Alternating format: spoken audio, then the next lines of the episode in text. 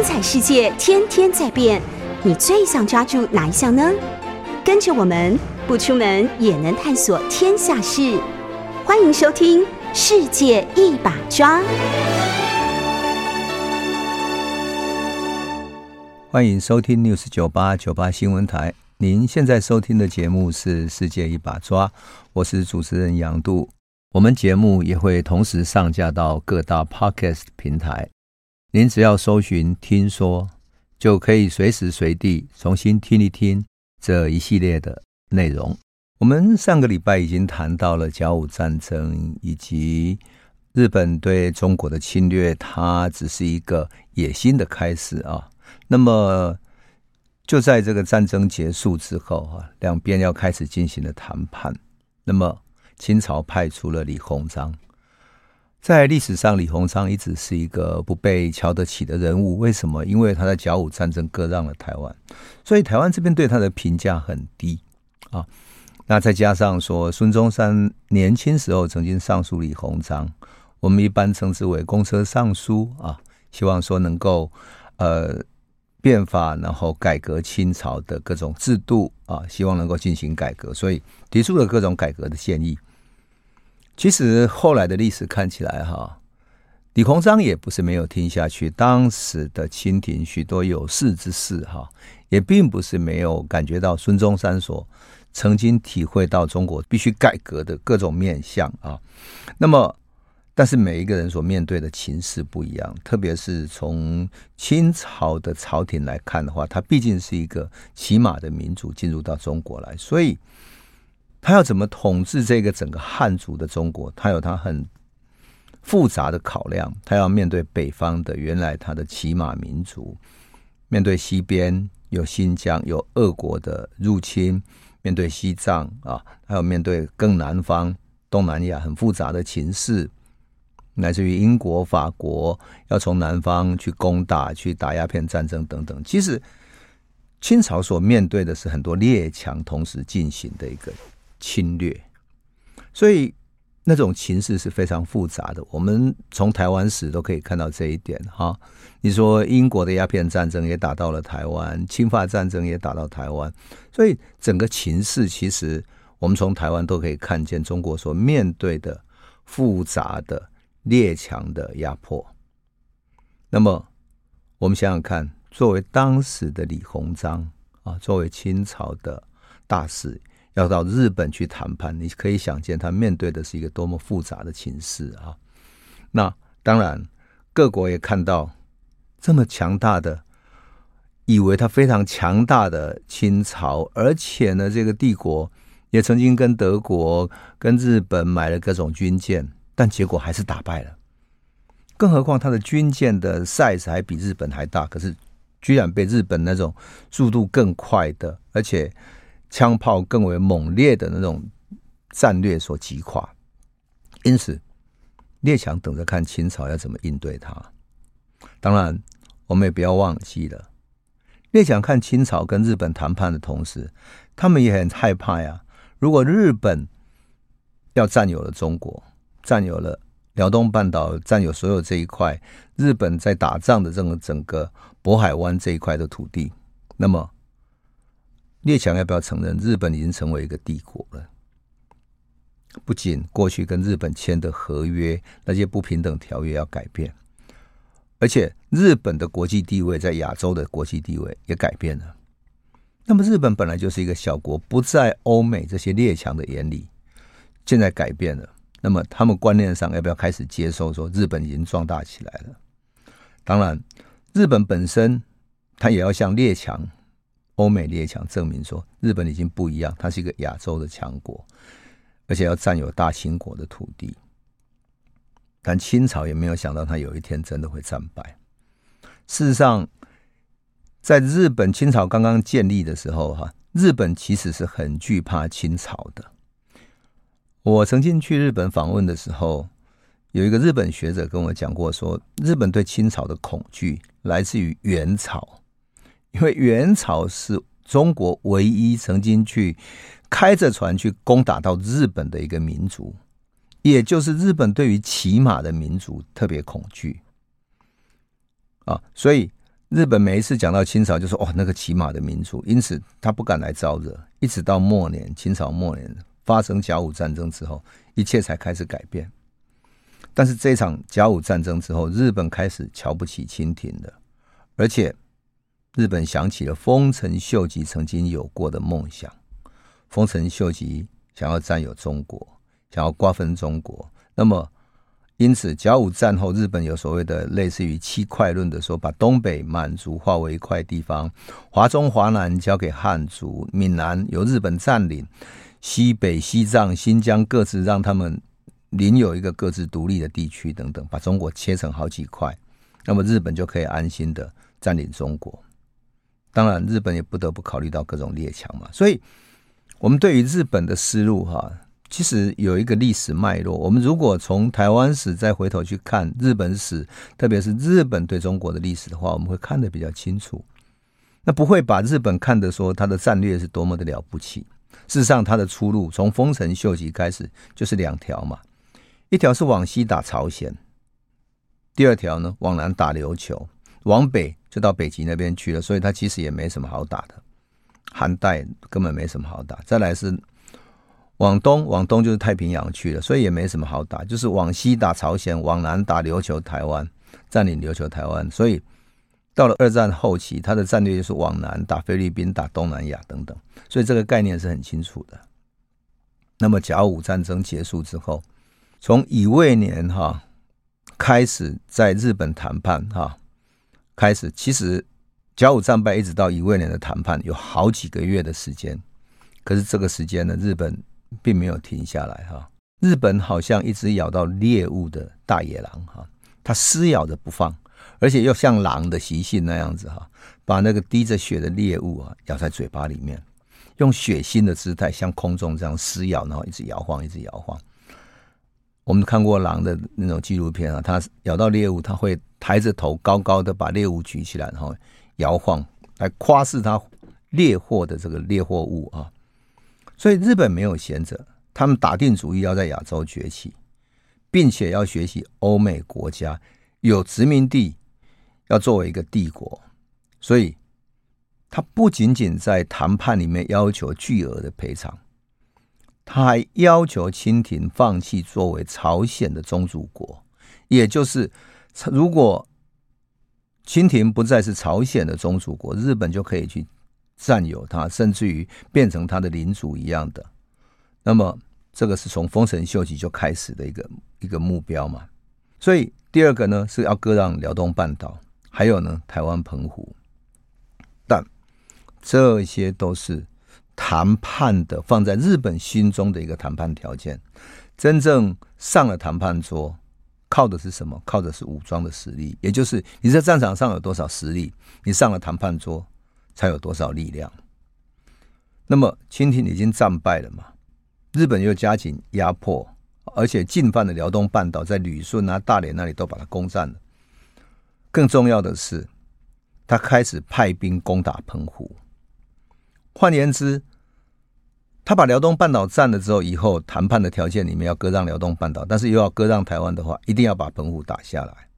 澎湖一打下来之后，就切断了台湾跟大陆之间，特别是福建之间的联系。那么，台湾孤立无援，就很容易攻打了。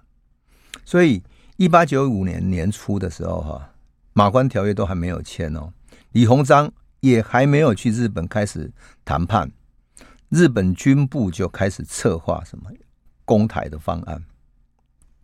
整个方案目标很明确。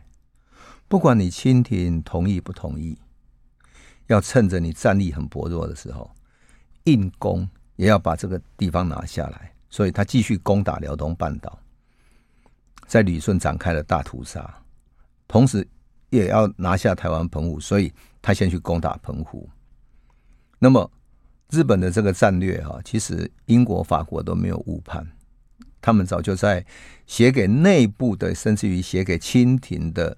策略的建议里面都已经告诉清廷说，日本会这么干的，所以整个日本人就开始在一八九五年一月的时候筹划进攻澎湖了。他组组织了海陆军的混成连队，而且这一次他的准备很齐全，随队出征的还有一条医护船。我们都知道，在牡丹社事件的时候，他攻打牡丹社，发生了热带性的疫病，所以死了很多人嘛。所以这次随队出征有一条医护船。三月十五号的时候，以松岛这条旗舰为首的日本的南方舰队呢，从佐世保的军港出发了。那他出发的同时，其实澎湖守军也接到指示说，他们要开始来攻打，要小心，要防备。三月二十号的时候，日军抵达了澎湖的望安岛，那在旁边的将军屿那边呢，靠南方的地方暂时泊定下来，把锚停下来了。可是因为不熟悉地形哈，有一小一条船卡在暗礁上面。我们如果去澎湖旅行过，知道澎湖周边呢、整个海域里面有许许多多的暗礁，那珊瑚礁是非常漂亮的，很适合潜水游泳哈。可是当然，他的船要攻打的时候，如果不熟悉，容易碰到暗礁，所以他有一条船卡在那个暗礁上面啊，行动就慢下来了。后来日本也解决了这个问题，开始进攻，花了三天的时间，从三月二十三号。攻打澎湖南方的一些岛屿，二十四号开始攻打马公城，二十五号就把全岛拿下来了，一共花了三天的时间。事实上，澎湖地方其实是易攻难守，地方太广了，然后小小的岛屿，所以你很难防守，没有什么腹地可以抵抗的。所以坦白讲，清廷虽然有六千多个士兵镇守，但是都不堪一击。武器也好，配备也好，都没有任何防备，现代性的装备都不够。可是，也正是就在这个时候啊，他日本正在攻打澎湖的时候，正是李鸿章在日本遭遇到伏击的时候。三月二十二号，日军正在攻打澎湖的时候的那一天，李鸿章在日本的马关那边。他坐上他的轿子，要前往春帆楼去谈判。那现在春帆楼当然还是一个纪念马关条约的一个历史遗迹啊，所以很多摆设都还在，作为一个纪念馆哈，历史纪念馆还在。那这一天呢，李鸿章坐着轿子要去谈判的时候，跟日本全权代表伊藤博文，就他们的首相伊藤博文要谈判。这个时候，一个极右派的刺客。叫小三六之助的，他突然从街道围观的人群里面冲了过来，很近的距离对李鸿章开枪，他击中了，当场击中了他左边的脸颊，李鸿章满脸的满身的鲜血，当场就昏倒了，现场一片大乱，那么他后面跟随的随从啊等等那些人也全部大乱。旁边的日本行人四处的逃窜，而这个杀手趁乱里面躲入路旁的一家店铺里面，他躲起来了。可是不久，很快就被逮捕了。随行的医生马上帮李鸿章进行急救，还好他的子弹没有击中要害，所以李鸿章很快就康复了。当然也没有那么快了，他还是要挤好几天的时间。但是他整个。心惊胆跳，他觉得日本完全是一个没有不讲外交仪节的，而且不讲外交各种必须有的这种这种规矩没有的，怎么会这样子？李鸿章当然在怀疑这个杀手不是自己自发的，而可能是日本官方的，所以他自己也吓破胆了。但是刺杀谈判代表这件事情真的是太夸张，特别是在国际的。外交规范上面，这完全不合规范，所以国际舆论交相指责。那日本的代表伊藤博文呢，他很怕李鸿章，就因此就跑回国去了，所以两边的和谈会冻结。那么这个会遭到什么？和谈一冻结之后，会遭到俄国、奥国、德国、英国、美国、法国等等，他会开始交涉了。要干嘛？要进行强行调解，变成一次国际性的谈判。那如果是国际谈判的话，那么日本就没有办法单独对清朝施压了。因此，伊藤博文很快的告诉李鸿章说：“好，那我们来开始进入谈判吧。”啊，那原来谈判为什么触礁呢？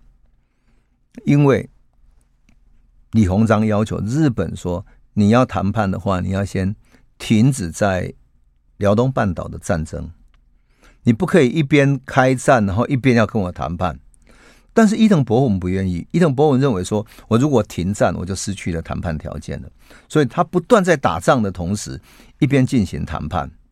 那么如果谈不妥，他就继续打；谈不妥再继续打。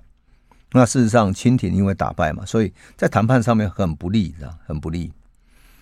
坦白讲，我觉得这一次李鸿章到日本去，其实他也做了很多准备。他的整条船上哈，为了怕被暗杀或者怕日本使各种诡计，他带了随从的人员很多之外，哈，又带了三个从美国那边回来的留学生啊。这些留学生其实很熟悉国际谈判事务，也了解国际局势，所以去谈判的过程中，他的幕僚有一些留学生。同样的，他也带了许多文书，乃至于对于中国舆论等等比较熟悉的，方便他跟。清朝的朝廷那边写报告，当然为了安全，他也带了医护人员，也带了什么？他甚至于带了厨师，以及从中国自己带过去的食物。他被下毒啊！万一他被下毒怎么办？所以他也带了厨师过去。因此，在后来的记载里面，记载说他的整条船到达的时候，哇，上面还有什么豆腐啦，什么各式各样的食物这样。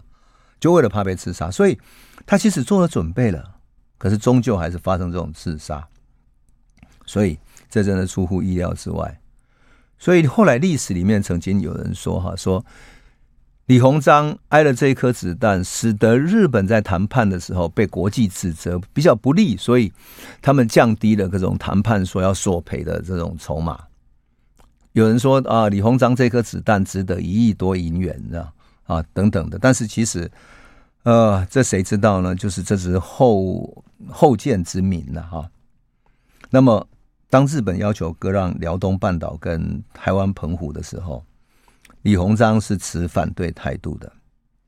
有一个历史记载说，哈，呃，李鸿章曾经跟日本说，嗯，台湾是所谓花不语、鸟不香、男无情、女无义等等，所以不建议日本来，呃。占据台湾等等，但其实李鸿章没有讲过这个话，没有讲过这个话，这反而是后来的各种谣传来讲说啊，清廷其实很瞧不起台湾，根本不要台湾之类的，但其实并非如此啊。在日本留下来的记载里面，因为他有一个呃学者在场，当场有参加谈判的哈，他留下来比较详细的记载，他很有趣，他说李鸿章在谈判的过程中，他说台湾全岛。日兵尚未侵犯，我何必要强强要我让给你呢？可是伊藤博文什么？他说：“此系彼此订约商让之事，不论兵力到否。”就是我们约定的谈的割让的就割让，不论兵力有没有到。那李鸿章说：“我不肯让你又如何呢？”结果伊藤博文很强硬哦，他说：“如果所让之地必须兵力所到之地。”我兵若深入山东各省，将如之何？好，你如果必须兵力到的话，那我就派兵进入山东各省。你看你要怎么办呢？这个就是强者的一种逻辑。你要谈兵力嘛，我就打到你认了为止。你如果说兵力所到的你就要让，那么我就打到山东全省去了。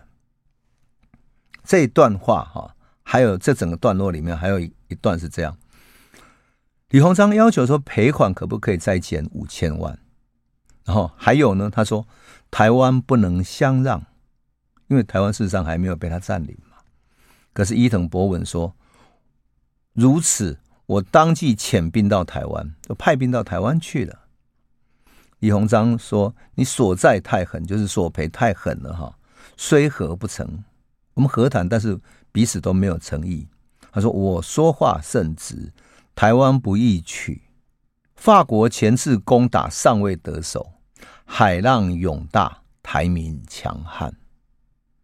他明白告诉他，上次法国攻打他都没有能够得手，而且海浪非常大，台湾民众是很强悍的。可是伊藤博文说什么？他说：“我水师兵勇啊，不论何苦，皆愿承受。去年北地奇冷，人皆以日兵不能吃苦，乃一冬以来，我兵未见吃亏，处处得手。就是在韩国那边很冷嘛，他派日军去，以为大家都说你你受不了，结果他还是一样得手，没有得到吃，没有吃亏。那么李鸿章想想，他为了保护台湾，他继续说：台地瘴气甚大，哈，台湾地地方上啊，瘴气很大，就是容易得到热带的瘟疫啊等等各种病。那么从前日兵在台，伤亡甚多。他指的是牡丹社事件啊，他伤亡很多嘛。他说：“从前日兵在台，伤亡甚多，所以台民大概吸食鸦片以避瘴气。台湾民众会吸食鸦片来避瘴气的。但是伊藤博文说什么？他说：‘但我看日后聚台，我必禁鸦片，我一定把鸦片禁掉。’两个这样子针锋相对，在谈判的过程中谈台湾。”我特别把这一段举出来是为什么？是因为很多人都说，嗯，李鸿章其实他在谈判过程中没有维护的台湾的利益，然后说放手就放手了。但其实并非如此，他在这个里面讨价还价，但是日本根本不愿意承认，而且日兵坦白讲，就在李鸿章谈判的过程中已经把澎湖占领了，也就是把台湾孤立了，以后没有援助，因此。这是一个兵临城下的一个谈判，你认不认？坦白讲，日本都要拿下来，这就是他强硬的态度，逼得他李鸿章毫无招架的余地。我要讲的是，弱国，特别是战败的弱国，其实没有讨价还价的筹码。这个不是悲哀，而是一种教训。所以我们要特别谈的这一段，是因为说。事实上，我们如果用这个这场谈判来看的话，其实国际局势一直是这样，乃至于现在俄国跟乌克兰的战争，何尝不是这样子？乌克兰其实没有什么谈判的筹码，它唯一的筹码是什么？很像是清朝时期，就是很多列强在这里关切它，所以列强不断给武器、给资源给乌克兰去跟俄罗斯打仗，那么乌克兰就变成一个棋子去打仗，那么。对美国或者对欧洲国家来讲，这不是他们最有利的嘛？所以两边的谈判，坦白讲哈，虽然在说啊要谈判谈判，但是我觉得很难。我想这次马关条约的谈判就是一个最好的教训。好，我们先休息一下，回头再来继续说。欢迎回到九八新闻台，世界一把抓，我是杨度。我们谈到马关条约签订的时候呢，啊、呃，最终的结果哈是。确认几个条件哈，要确认第一个朝鲜独立。事实上，朝鲜独立就是它不再属于清朝的一个一个朝贡国，那清朝也不能管它了。所以等于日本可以占有它之后，甚至于把它当傀儡政权，你清廷毫无办法。所以，其实确认独立，其实就等于是日本去统领了啦。那么再来呢，清朝要向日本日本赔偿军费。赔偿多少呢？库平银二万万两，就是两亿两，二万万两。那么再来呢？要向日本永久割让台湾岛、澎湖群岛、台澎附属各岛屿。另外呢，北纬四十一度线以南的辽东半岛。事实上，割让辽东半岛是很复杂的。为什么？因为辽东半岛那里的势力太多了。有各国的势力，有英国、法国、德国等等，特别德国在辽东半岛已经已经介入很久了。那里有一些它的港口设施、贸易等等都在这里，所以这些列强当然开始干涉嘛。他说：“你把辽东半岛拿了，那我们未来怎么办呢？难道我们要跟日本交涉吗？”所以在英法德国的干涉底下，日本知道没有办法把它硬生生把辽东半岛吞下去。最后才取消了辽东半岛的割让，这个就是日本在这个过程中所处理的。那么这个过程里面，我要特别谈一下伊藤博文这一个人。为什么要谈伊藤博文呢？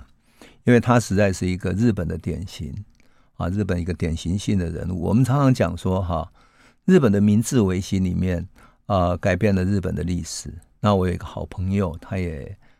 曾经说过，说为什么中国的近代史里面就缺少了一个明治维新？好像日本有了明治维新，它整个改变了。但是明治维新真的这么顺利吗？那么伊藤博文又是一个什么样的？他难道是一个贵族或者幕府出身的人吗？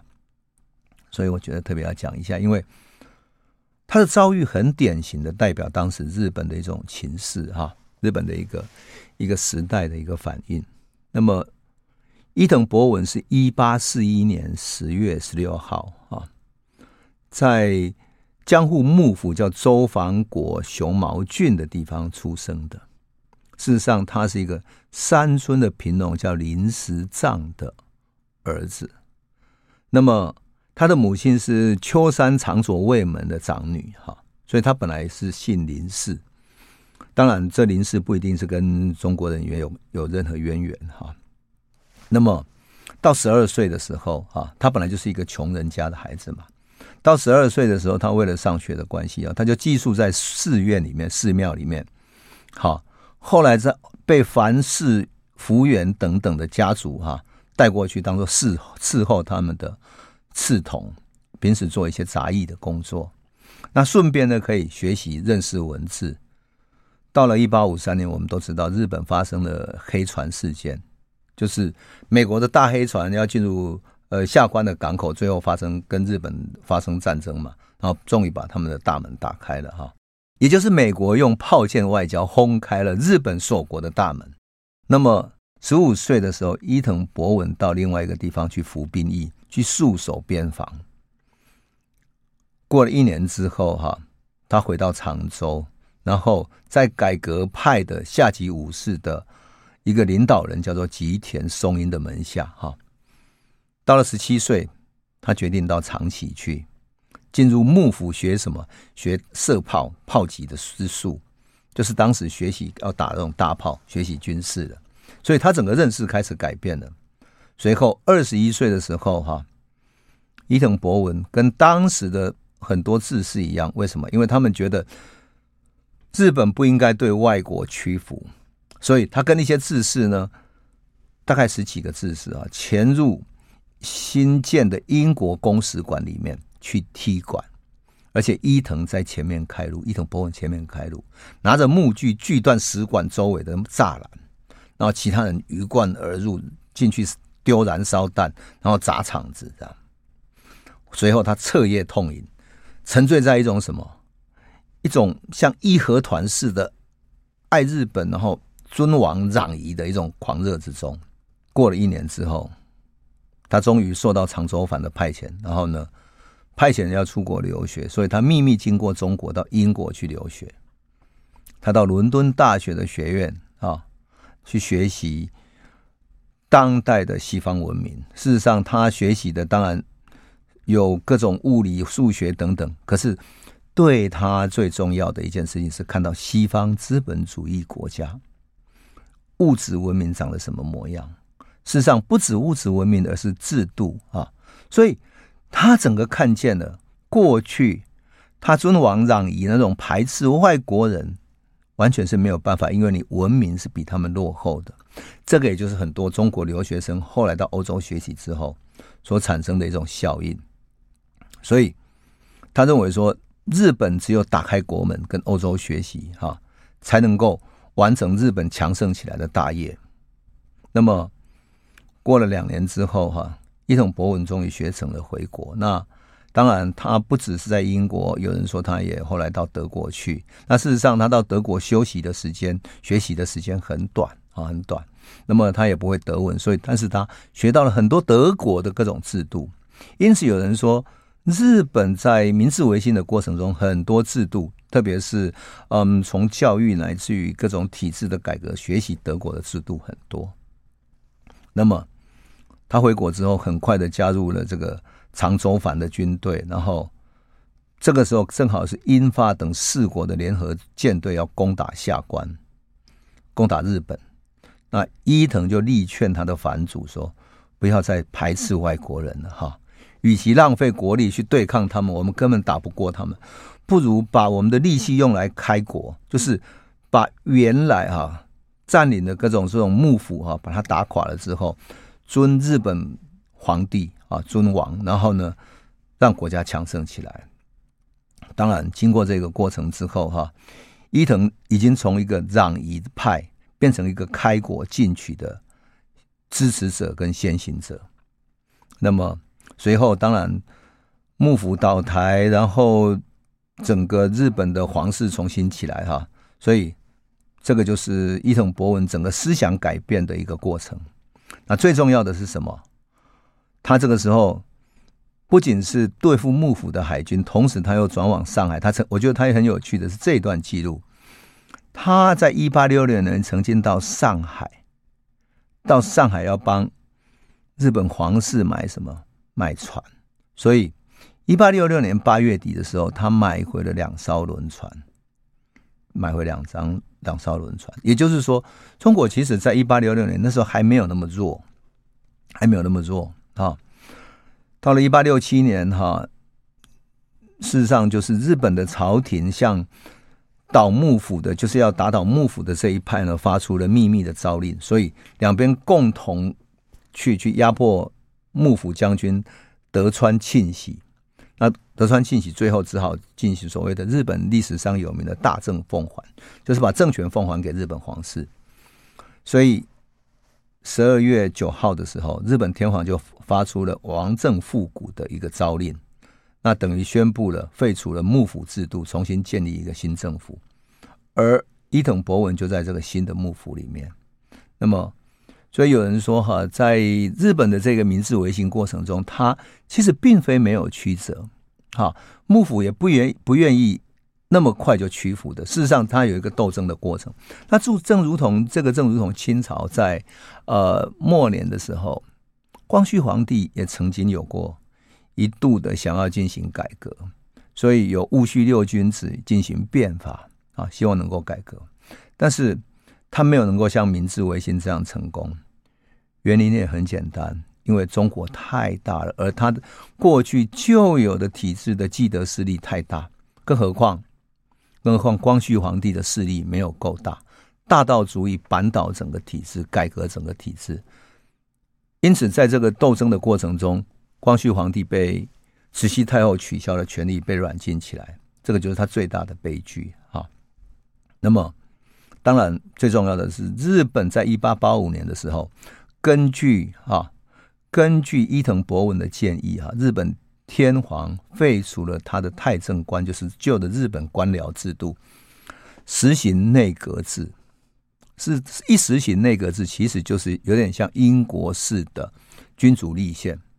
那么，伊藤博文出任首届的内阁总理大臣。那么过了九年之后，就是一八九四年乙未年的时候，伊藤博文就策划了日本对朝鲜的战争，同时打了甲午战争。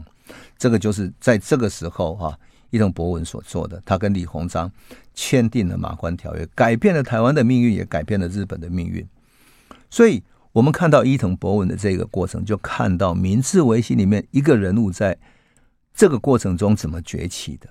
伊藤博文的崛起跟李鸿章的崛起是那么的不同，那么的不同。那么，这中间有哪些差异呢？我想我们先休息一下，回头再来说。欢迎回到九八新闻台《世界一把抓》，我是杨度。我们节目也会同时上架到各大 Podcast 平台，您只要搜寻“听说”，就可以随时随地重新听一听这一系列的内容。我们谈到日本的伊藤博文，其实我想要打破的是什么？打破我们对日本的一种嗯，好像神话，就是我们对日本的现代化总是建立起一种好像日本非常英明啊，非常反应灵敏、迅速进行了迅速的现代化改造等等。那其实它内部也是有矛盾，也是有各种问题的。但它问题容易解决，为什么？因为它第一方面，它国家小，然后体制小，所以涉及的利益集团少。第二个，日本天皇本身就愿意改革，所以他们把幕府废掉之后，整个改革就开始了。那当然，向西方学习的内阁制也学得很快。那事实上，中国在嗯戊戌变法的时候，希望能够改造。整个中国的体制为什么没有成功？因为它实在是太大了。有意思的是什么呢？马关条约签订之后，伊藤博文他的野心没有结束啊。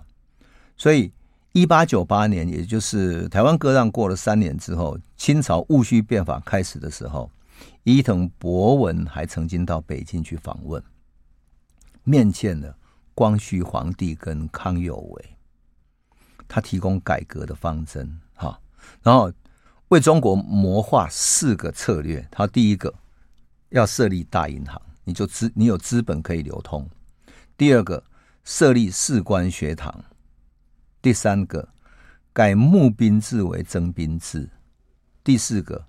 建南北大铁路，而且他有意要出任光绪皇帝的顾问，帮助中国可以富强起来。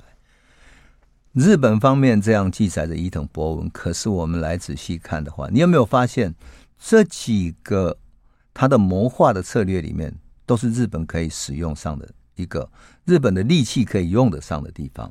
第一个设立大银行，当然日本的资本跟中国的资本就可以。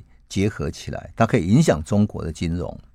第二个，设立士官学堂，那事实上，这个士官就是你培养未来的哈新式的战将，就是新未来新的军官。事实上，清朝没有设立起来，因为这一次的戊戌变法没有成功。可是有许多人到日本去念他们的士官学堂，就是从士官开始做起，然后最后再变成升上来，再经过战争等等变成军官，所以设立士官学堂。如果我们都没有记忆错的话，蒋介石不就到日本读了士官学校吗？经过这样的训练，训练了一个现代式的军队的战士，训练能够带兵的士官，这个就是士官学堂的作用。事实上，这个策略是对的，只不过可惜清朝没有做到哈。第三个，改募兵为征兵，这个就知识体大。为什么？因为你把募兵改成征兵的话。你要花多少力气去养你的军队呢？你要征什么样的人为为军队呢？就是说，你要设定什么样的条件？比如说，我们台湾在征兵的时候，有没有谈征兵的时候，我们说，嗯，过了二十岁当兵，服兵役要义务兵役，然后当兵多久？那你要给多少薪水等等？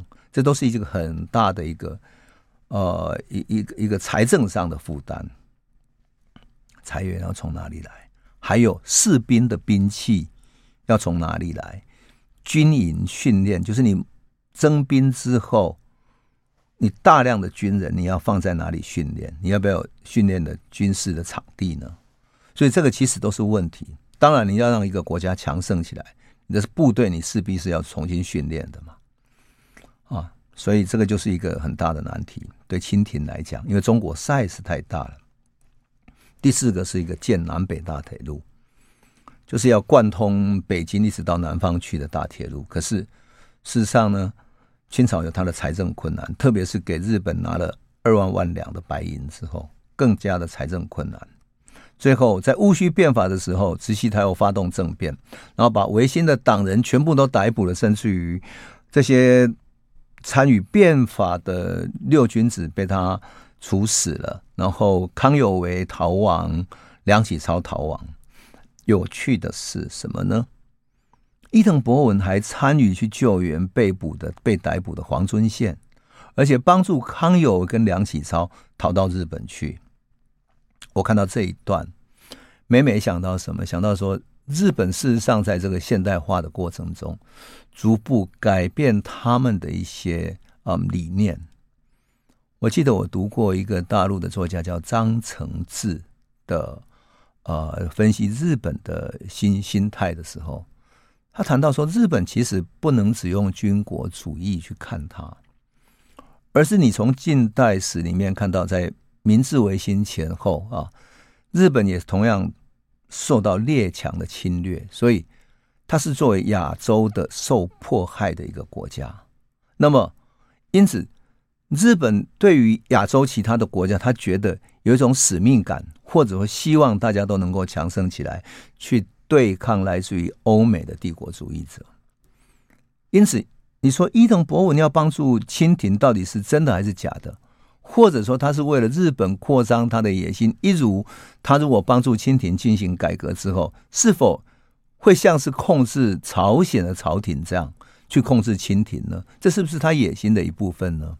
或者说他想把势力伸进清朝的朝廷呢？我想应该都有吧，应该都有吧。我们很难说把一个人的心心或者历史上一个大的决策只归注于一个理由，或者归注一个很简单的嗯决策过程，没有，它其实是非常复杂的过程。所以你看到伊藤博文做了帮助清廷这样的一个决定，你事实上就看见日本在这个整个明治维新之后，对于亚洲的战略乃至于他的理念上逐步在改变的。所以后来哈，我们看到说，印度有甘地在从事反对英国帝国主义的运动的时候，日本也有一些民间人帮助他。当然，日本也有许多人帮助了孙中山的革命。帮助孙中山革命，所以你要说日本没有理想主义的一些志士吗？也不对，因为事实上这些志士其实在日本民间是存在的，哈，是存在的。当然，对于日本在伊藤博文作为内阁总理的领导之下，做了很大的改变，哈，做了很大的改变。那么最重要的是，日本的手开始深入到朝鲜。那么，一九零五年的时候，日本跟俄国哈在中国发生日俄战争，哈发生日俄战争。那么最重要的，日本在这场战争里面，其实他没有能够确定自己能不能打败俄国。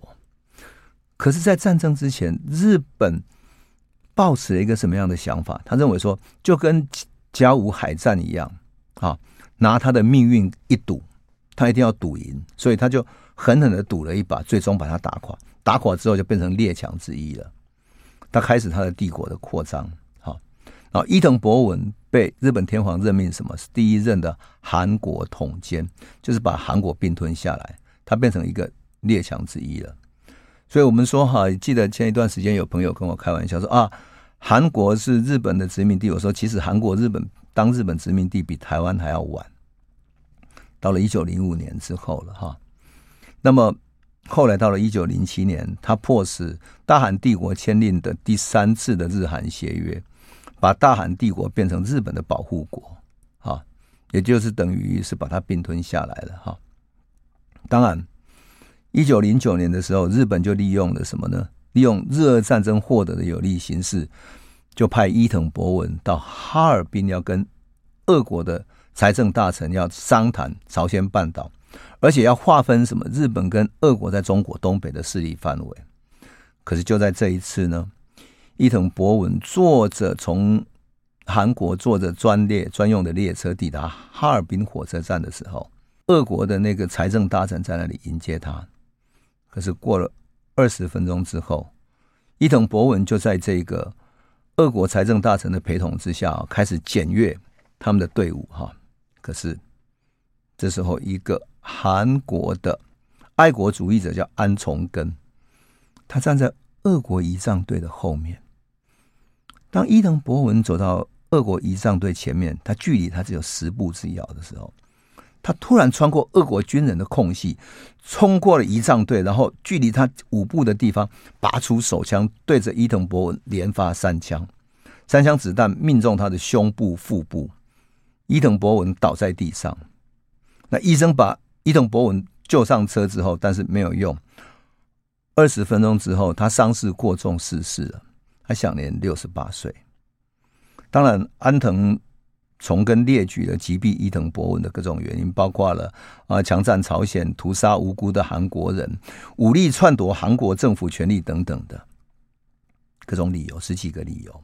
总之，我觉得韩国人的志士作为刺客，他的志士。思路是非常清晰的，爱国主义的精精神是非常强烈的。可是我们回想到，像我们开头的时候讲到说，李鸿章到日本去谈判马关的条约的时候，不也被一个日本的号称爱国之士给刺杀吗？马关条约两个主要的谈判者都曾经面临刺客，面临刺杀。李鸿章逃过了一劫，而伊藤博文没有能够逃过这一劫。我想，这就是历史上多么巧合、多么巧妙，但是又多么有意思的一个地方哈！决定了命运的两个谈判者，决定台湾命运，决定朝鲜命运。因为马关条约也把朝鲜给让出去独立了哈。所以决定朝鲜命运、决定台湾命运的这两个谈判者，他们都曾经面临自杀，而最后他们的结局是不同的。这就是一个啊历史上留给我们一个很有意思的一个课题。好，那我们今天就先讲到这里，我们下一次再讲开始讲日本。怎么来进入台湾？哈，台湾割让之后，日本怎么进来？而台湾还有哪一些有意思的变化和有意思的情势呢？我们下一集再来说喽。